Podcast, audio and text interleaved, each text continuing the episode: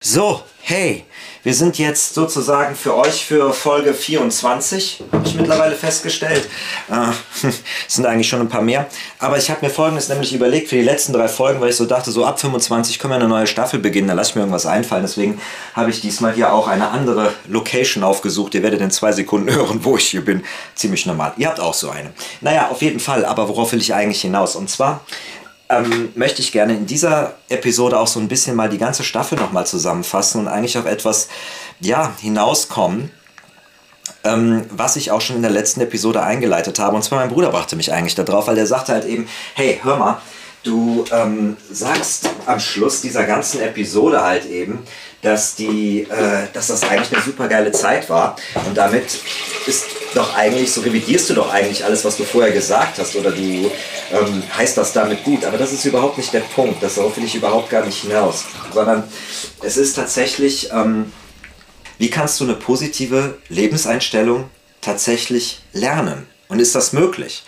Und es ist eigentlich ziemlich einfach. Das Problem ist nur die Umsetzung. Die Umsetzung ist extrem schwer und ich möchte euch das zeigen, weil für den einen oder anderen wird es sicher ein bisschen fremdartig sein. Also ich gehe voraus, dass ihr die letzte Folge gehört habt, sonst halt eben hört erst die letzte Folge, bevor ihr hier reinschaltet und ich euch hier unverschämterweise meine Küchenaktivitäten noch nebenher nerve, weil ich damit keinen Vertrag habe und ich halt eben auch ganz sehr rebellisch bin, beziehungsweise äh, gegen Normen und Konventionen verstoße. Also, wenn ihr in der letzten Folge halt eben gehört habt, weil ich werde mich jetzt auf einige Sachen da beziehen. Erinnert euch noch an den einen Jungen, von dem ich erzählte, halt eben, dass der sich nach der Schule äh, prügeln wollte mit jemandem, mit dem er sich schon lange in der Wolle hatte. Und dann ähm, kam das letztendlich so raus, dass der andere einen Typen mitbrachte, der Kampfsporterfahrung hatte und den dann quasi sozusagen irgendeinen Abhang runterwarf und der sich dabei den Arm brach. Und ich lachte darüber und ähm, einige werden wahrscheinlich sagen, hör mal, Ryan, das ist doch überhaupt nicht witzig möchte ich euch mal etwas zeigen. Das hat auch etwas mit der positiven Lebenseinstellung zu tun. Ähm, stellt euch mal Folgendes vor, wir heben das auf eine metaphorische Ebene. Wie sähe das aus? Also eine metaphorische Ebene, das heißt, wir machen aus einem realen Erlebnis Fiktion. Und damit runde ich quasi dann auch alle Folgen ab, die darum gehen, was für Geschichten erzählen wir, warum erzählen wir solche Geschichten, was gibt es für weibliche Charaktere, was gibt es für männliche Charaktere, was macht den Helden aus, was nicht, etc. etc. Also, tun wir das dieselbe Geschichte auf eine metaphorische Ebene. Dann stellen wir uns einfach vor, ähm, wir haben ein Land, ein Reich, so im Mittelalter, da geht es allen Leuten gut, aber da gibt es dann halt eben so zwei ja, Grafen, sagen wir mal einfach so, also zwei Grafen. Und der eine Graf, der ist so ein bisschen filigran, ist so ein kleines, ja, ein bisschen zärterer Typ. Und der andere Graf, das ist so ein bisschen der Kavenzmann, ja, der ist so ein bisschen stämmiger, der ein bisschen rauer halt eben von seiner Art und Weise. Und die beiden sind sich die ganze Zeit am Kappeln, auf dem, obwohl denen die Sonne aus dem Arsch scheint. Die haben sonst keine Probleme. So, und irgendwann sagt halt eben dieser stämmige Graf, okay, wenn das halt eben so weitergehen soll, dann treffen wir uns beide halt eben zu einem Duell am Morgengrauen. Und das machen die dann auch tatsächlich. Ne? Also der denkt sich natürlich, ja, ich nehme jetzt meine Keule und hau dem kleinen Frettchen mal kurz auf den Kopf. Und am nächsten Tag, wenn er quasi zu diesem Duellplatz kommt, ist der andere auch da, das Frettchen Graf, der kleine Filigrane, und sagt halt eben, ach, weißt du, ähm, eigentlich habe ich keine Lust, mich zu schlagen, aber ich habe hier diesen Kreuzritter mitgebracht, der des Deutschen Ordens, der gerade aus sieben Kreuzzügen zurückgekommen ist. Äh, der wird sich jetzt dafür mit dir schlagen. Und der halt eben Harga und der Graf denkt, WTF dem Mann bin ich ja total unterlegen. ja, kriegt natürlich dann eins aufs Maul, sozusagen. Oder halt eben in unserer realen Geschichte bricht sich den Arm und ähm, ich weiß gar nicht mehr, wie das für ihn ausging, ob er das halt eben gut fand oder nicht oder dem etwas Gutes abgewinnen konnte oder nicht, ähm, weil ich weiß nicht mehr, welche Hand, welche Hand das war. Äh, ich meine aber, da war irgendwas, dass er halt eben entweder sich darüber aufregte, dass es die falsche Hand war und er deswegen weiterhin Klassenarbeiten schreiben musste oder bei irgendeinem Sportlehrer mitmachen, auf den er keinen Bock hatte oder halt eben, ob das umgekehrt war und er ziemlich glücklich darüber war, dass er halt eben keine Klassenarbeiten mehr schreiben musste und darüber hinaus halt eben auch noch bei diesem Sportlehrer halt eben auffiel. Ich weiß nicht ob es positiv war oder negativ. Ich weiß es nicht mehr. Aber auf jeden Fall, das zeigt aber auch dessen Einstellung.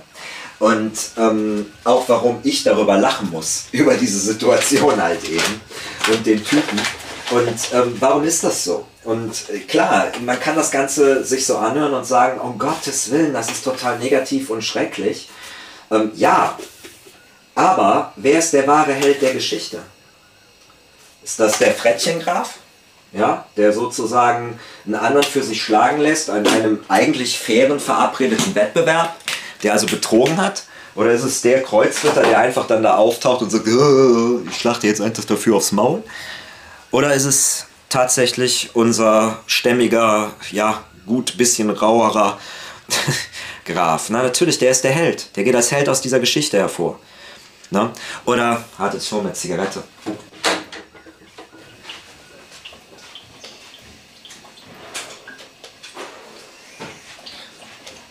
Ähm, denk mal an den Typen äh, aus der anderen Geschichte von meiner Freundin, wie ich die kennengelernt habe, wo ich am Schluss dazu sagte, halt eben, wer nichts erlebt, äh, braucht Ideen. Ne?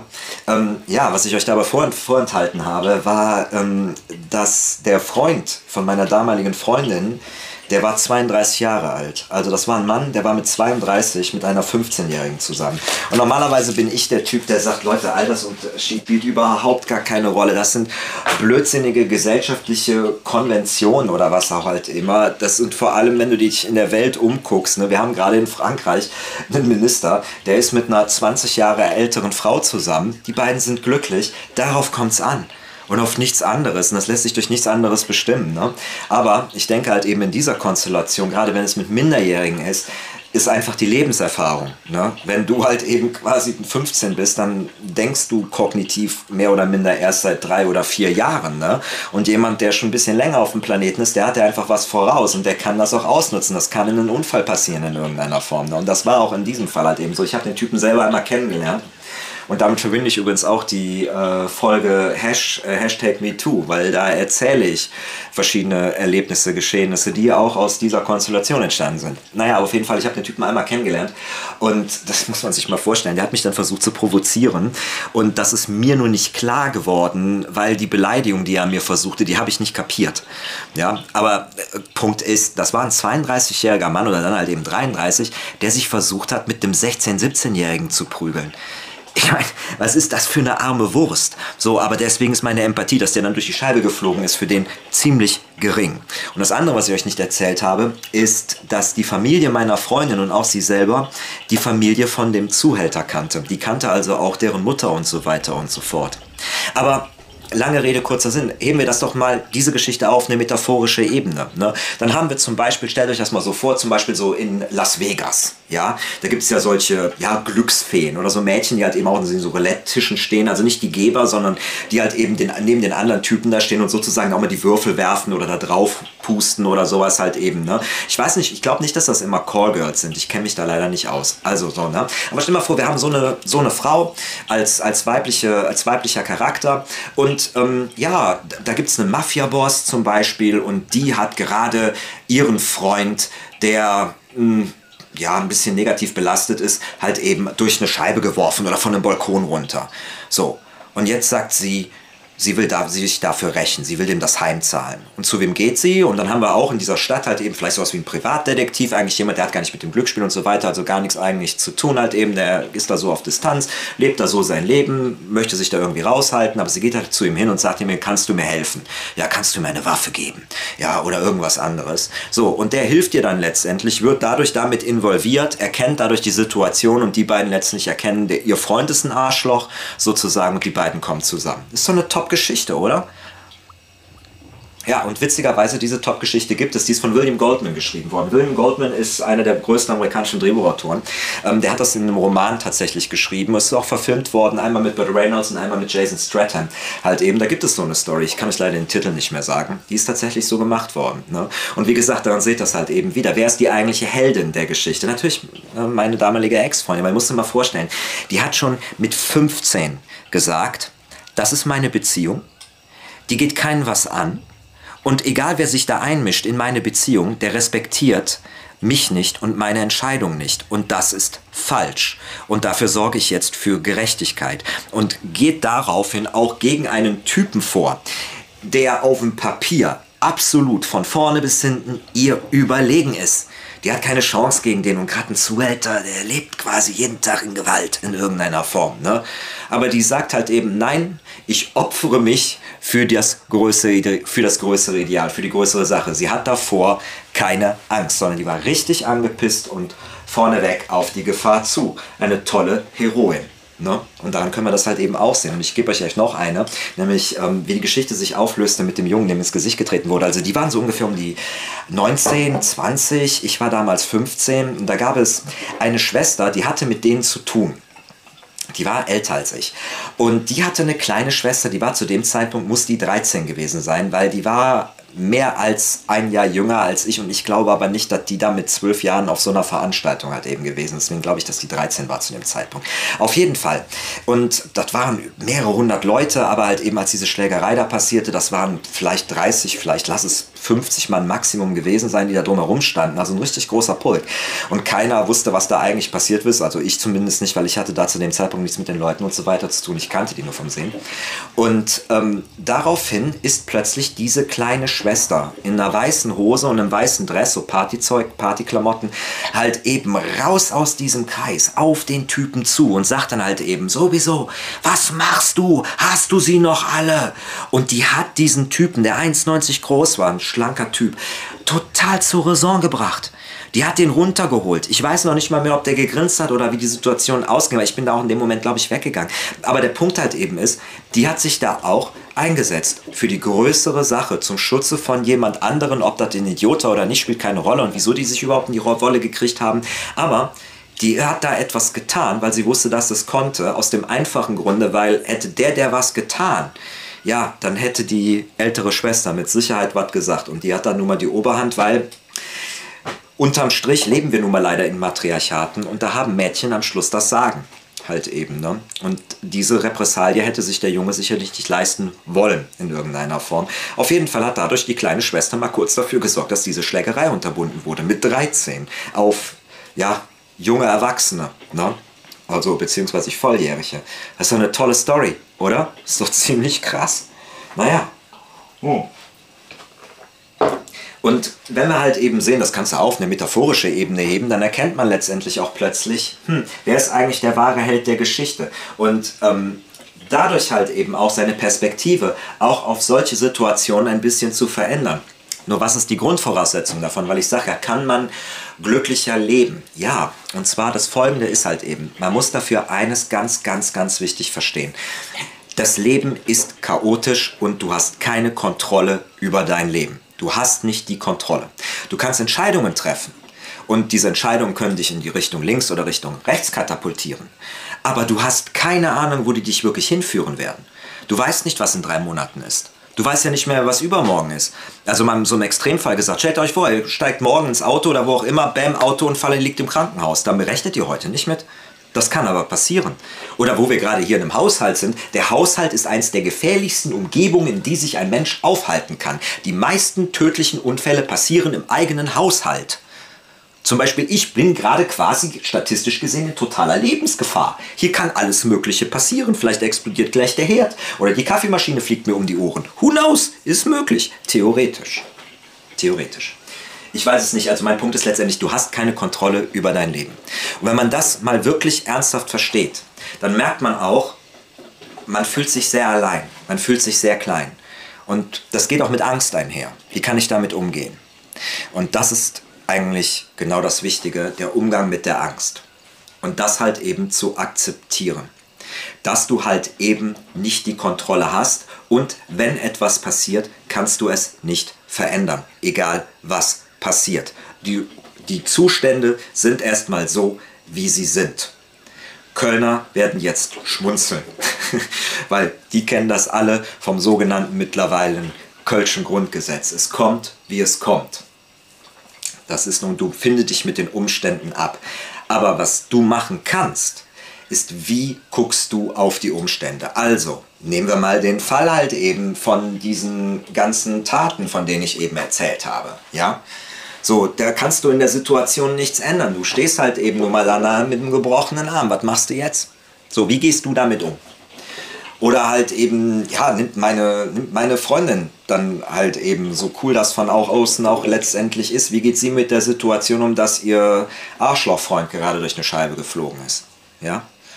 Wie geht sie damit um? Weil sie kann es nicht verändern, du kannst es nicht aufhalten in irgendeiner Form. Ja, einiges kann man vielleicht per Prävention vermeiden. Ne?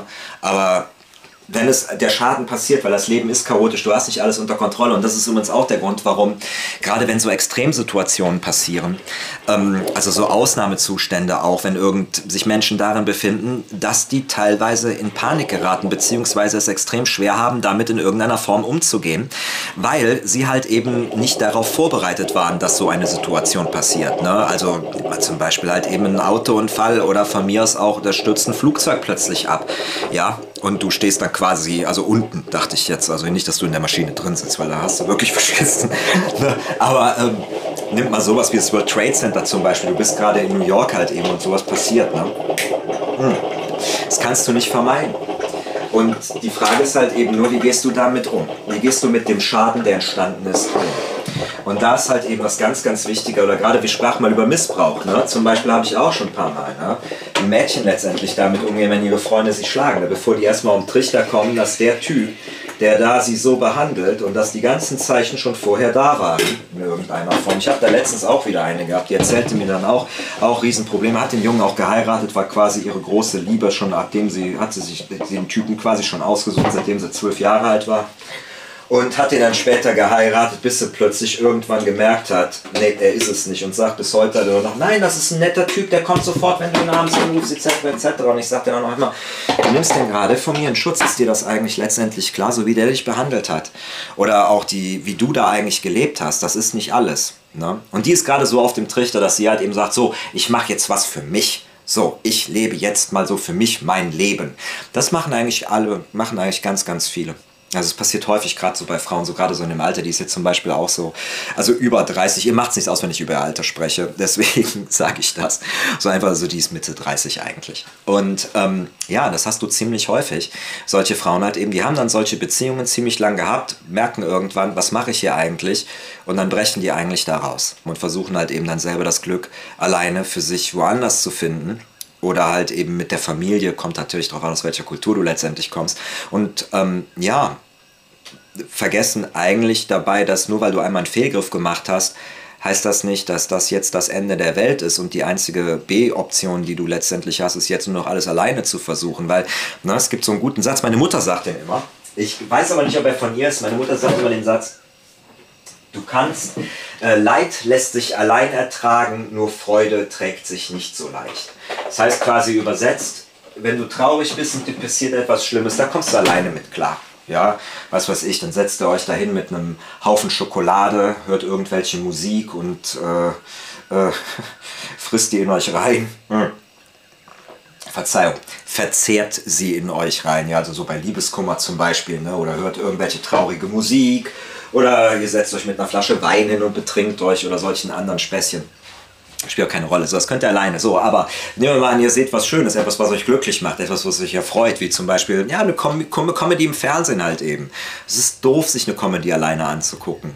Und oder irgendwas, was einem Freude macht, halt eben so alleine in einen Vergnügungspark zu gehen, zum Beispiel. Das ist ja, das ist schon fast traurig, Leute, die das können. Das ist ehrlich gesagt schrecklich, ne? weil es gibt nichts Schöneres, als etwas in der Gemeinschaft zu erleben. Halt eben Freude. Halt eben. Freude ist immer schöner zusammen. Naja, wie gesagt, also, ähm, das Wichtigste ist eigentlich, wenn man mal versteht, dass das Leben chaotisch ist und du bist nicht in Kontrolle und du kannst dich nur mit den Umständen abfinden. Aber wie kannst du jetzt aus ihnen positiv wachsen als negativ? Also wie kannst du ein glücklicheres Leben führen? Und das ist halt eben, sich nicht von den Eindrücken letztendlich erschlagen zu lassen, sondern die Perspektive mal zu wechseln. Und deswegen habe ich das eben mal gerade gemacht. Ich habe euch gerade mal eben gezeigt, wie eigentlich die angeblichen Opfer in solchen Situationen das eigentlich benutzen zu etwas Positiven. Und ich kann euch das gleichzeitig auch nochmal zeigen. Ähm, an einem anderen Beispiel. Es muss nur ein bisschen vorsichtig sein, weil ich weiß, die hört hier zu. Und die hat mir auch mal eine Situation erzählt. Ich werde euch nicht die Originalsituation erzählen, hat was mit Mobbing zu tun sondern ich werde die auch mal auf eine metaphorische Ebene einfach mal heben, um euch daran mal was zu zeigen. Und ja gut, sie wird das sofort erkennen, worauf ich damit hinaus will, aber ihr könnt das auch mal selber machen und könnt auch mal selber dann überlegen. Ich, die Frage, die ich euch am Schluss stellen werde, ist, von wem wollt ihr die weitere Geschichte hören? So, folgendes. Und zwar, äh, heute haben wir Tag des Mittelalters. Okay, denken wir mal drüber nach. So fiktive, fiktive Welt, ähm, 16., 17. Jahrhundert. Wisst ihr so, wo die ganzen Mädchen so diese tollen, weiten Kleider haben, so und es so diese Bälle gibt und alles so aus Fein und aus Seide und so weiter und so fort. Und jetzt stellen wir uns mal vor, da gäbe es sowas wie eine Burg oder wie eine Internatsschule schon fast, wo halt eben sozusagen die jungen Adeligen halt eben darauf vorbereitet werden, auf ihr späteres Leben, so was so alles mit dazugehört, standesgemäß in irgendeiner Form. Und das sind alles deutschsprachige. Aber da gibt es eine halt eben, die ist aus Belgien, also vom letztendlich einem armen belgischen Landadel und die Eltern halt eben möchten gerne, dass das Mädchen zumindest auch die beste Ausbildung mitkriegt und sie geht auch auf diese, diese Internatsschule letztendlich letztendlich. Aber dadurch, dass er halt eben aus Belgien kommt und nicht aus den deutschsprachigen Lande, sieht es ein bisschen anders aus, hat andere Klamotten ein kleines bisschen, verhält sich ein bisschen anders, hat vielleicht auch einen anderen Akzent. So, und die anderen halt eben, die suchen die sich aus, um auf ihr halt eben rumzuhacken. Und dann kommt es letztendlich zu einem großen Event, so normalerweise, das ist sowas wie der Weihnachtsball. Und auf diesem Weihnachtsball ist normalerweise halt eben, so wird dann die Schule mit den Gentlemen, so wo die ganzen Barone drauf sind und die Grafen, so die Jungs kommen dann halt eben, da gibt es einen großen Ball, wo man miteinander halt halt eben tanzt. Und natürlich haben wir auch unsere kleine Belgierin mit dabei, die ist ganz begeistert auch letztendlich davon. So hat so das beste Dress sich ausgesucht, was es halt eben gibt.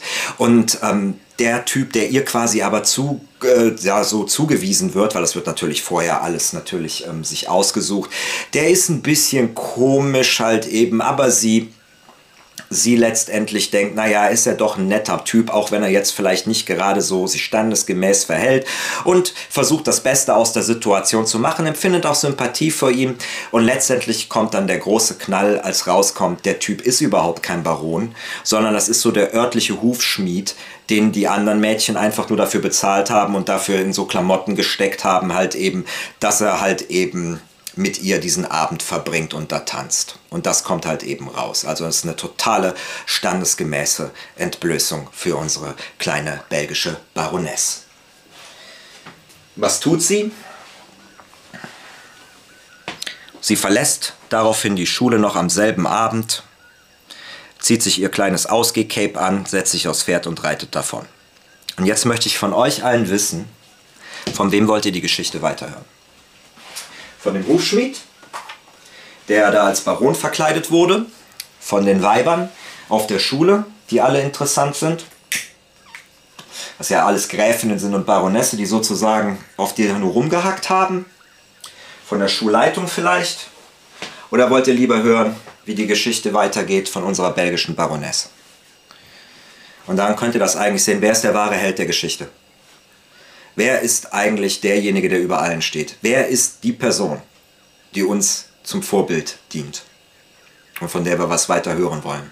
So, und dann könnte das eigentlich also auch sehen, wie auch so eine, eine schreckliche, eine traumatische Situation, wenn du sie mal einfach auf eine metaphysische oder metaphorische Ebene, metaphysisch ist auch gut, ähm, metaphorische Ebene ähm, hebst, wie sie sich auf einmal umkehrt und eigentlich zeigt, was das für eine Heldin war in dieser Situation und wie diese ganze Negative, dieses Mobbing und was da letztendlich existiert hat, letztendlich die alle als Bösewichte deklassiert und sie eigentlich das Richtige gemacht hat. Ne? In irgendeiner Form. Nur jetzt kommt natürlich das Schwere. Und das ist halt eben aus so einer Situation letztendlich keine negativen Schlüsse zu ziehen, wie zum Beispiel, die Welt ist schlecht und alle haben einen an der Waffel. Ja, nein, sondern halt eben genau das umgekehrt zu sehen, eigentlich zu sagen, es war eine schreckliche Erfahrung, aber ich kann aus dieser Erfahrung wachsen. Ich kann ein stärkerer Mensch werden. Ich muss mein Leben nicht aufgrund von solchen Erfahrungen mich letztendlich mir letztendlich ja, das die Zukunft ruinieren lassen. Weil das machen ganz, ganz viele und die gibt es auf unterschiedlichste Art und Weise. Ich bin da auch so ein Typ, ich meine, ich bin gut mit dem Mund, das könnt ihr mir glauben. Aber was das angeht. Ähm, so, wirklich davon zu überzeugen kann ich auch nicht. Ich muss aufpassen, ich will nicht länger als 30 Minuten machen. Wir haben noch 5 Minuten. So, weil zum Beispiel, was ich ähm, äh, auch sehr gerne mache, ich rebelliere immer.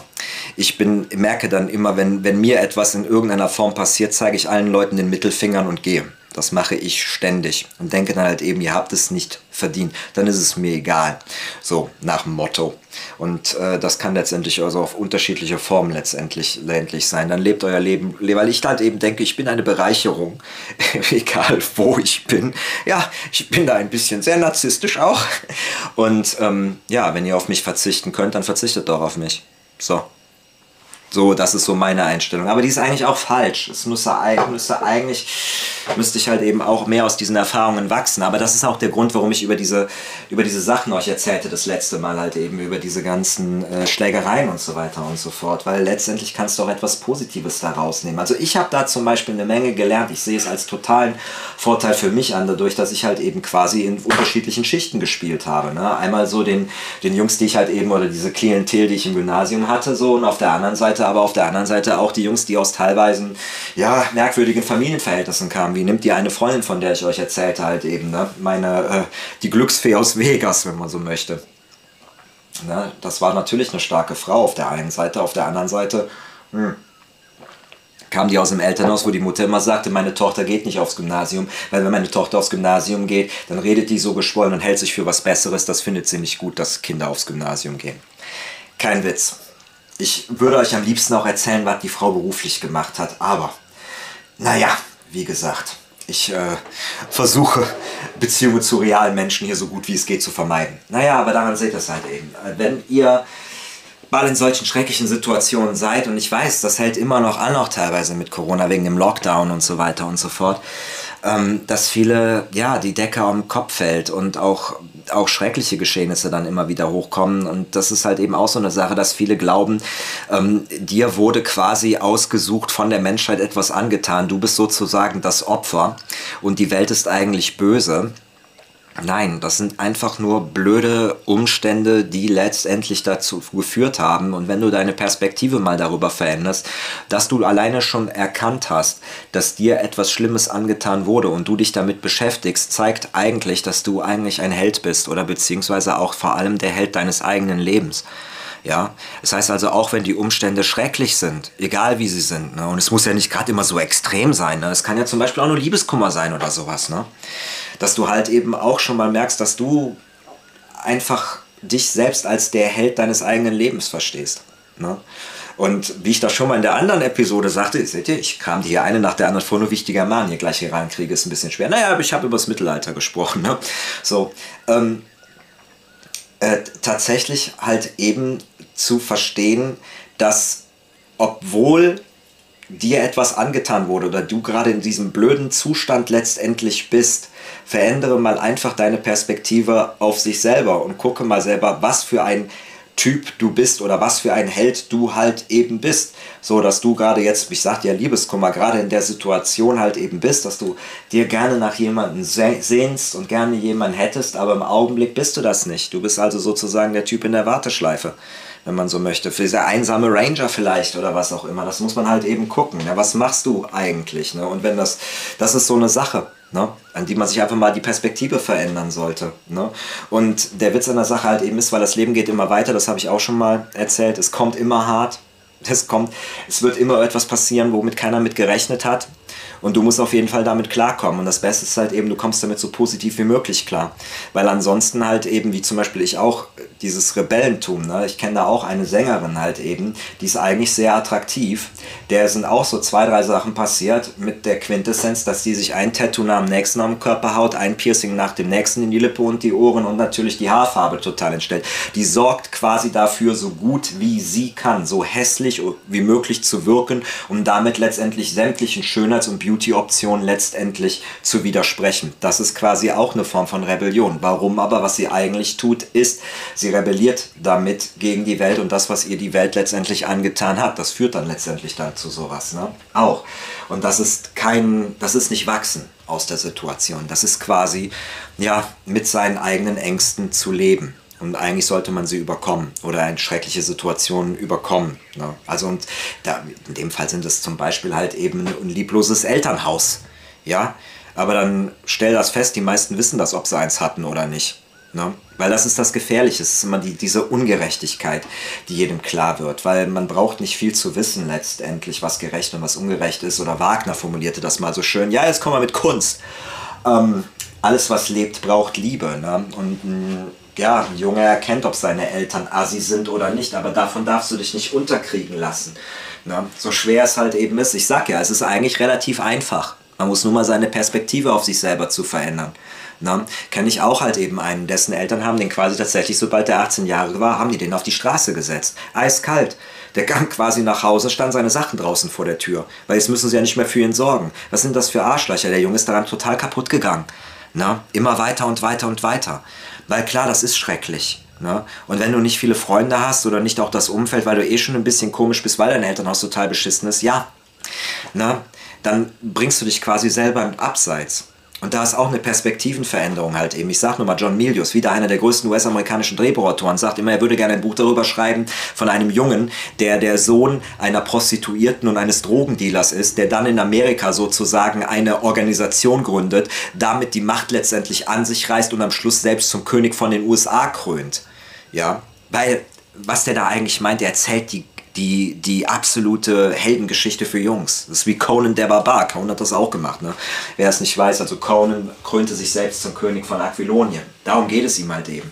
Und halt eben aus den unmöglichsten, beschissensten Umständen, woher der Junge kommt. Weil Milius sagt immer, das Problem, was wir heute haben in unserer Gesellschaft, ist, es gibt keine Vorbilder mehr. Wir haben keine Vorbilder mehr für die heutigen Generationen. Die interessieren sich für, ob sie von, für Bungee-Jumping oder ob sie in irgendeiner Form Paragliding machen oder springen aus dem Helikopter oder machen halt eben nur anderen so ein Zeug.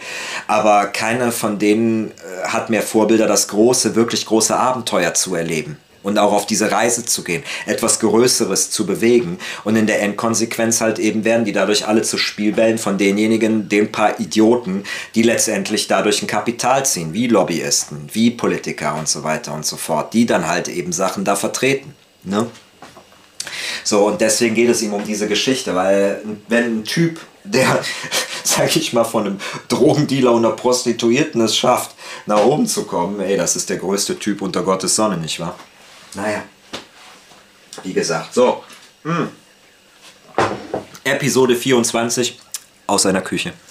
Äh, ähm, für euch, wie kann ich tatsächlich glücklicher leben? Und ja, die Antwort darauf ist, du musst konfrontier dich mal mit all den schlimmsten Erlebnissen, die du hast und sieh sie einfach mal positiv oder heb sie mal auf eine Metaebene und guck mal, wer da wirklich der Held ist in dieser Geschichte eigentlich. Und dann guck mal, ob die Geschichte wirklich noch mal wirklich so schlimm war und dann guck auch mal, wie weit sich solche Ereignisse letztendlich heute als heutiger Mensch letztendlich prägen und wie oft man sich von so etwas letztendlich als Schatten der Vergangenheit ähm, ja, verfolgen lässt. Und wenn du deine Perspektive dazu veränderst, ob du damit nicht einen Gewinn und einen Schritt nach vorne letztendlich machst. Ne? Wie gesagt, so, das war's von mir für heute, 32 Minuten. Danke fürs Zuhören. Haltet die Ohren steif und macht's gut so. Und das nächste Mal beginnt eine neue Staffel. Ciao, ciao.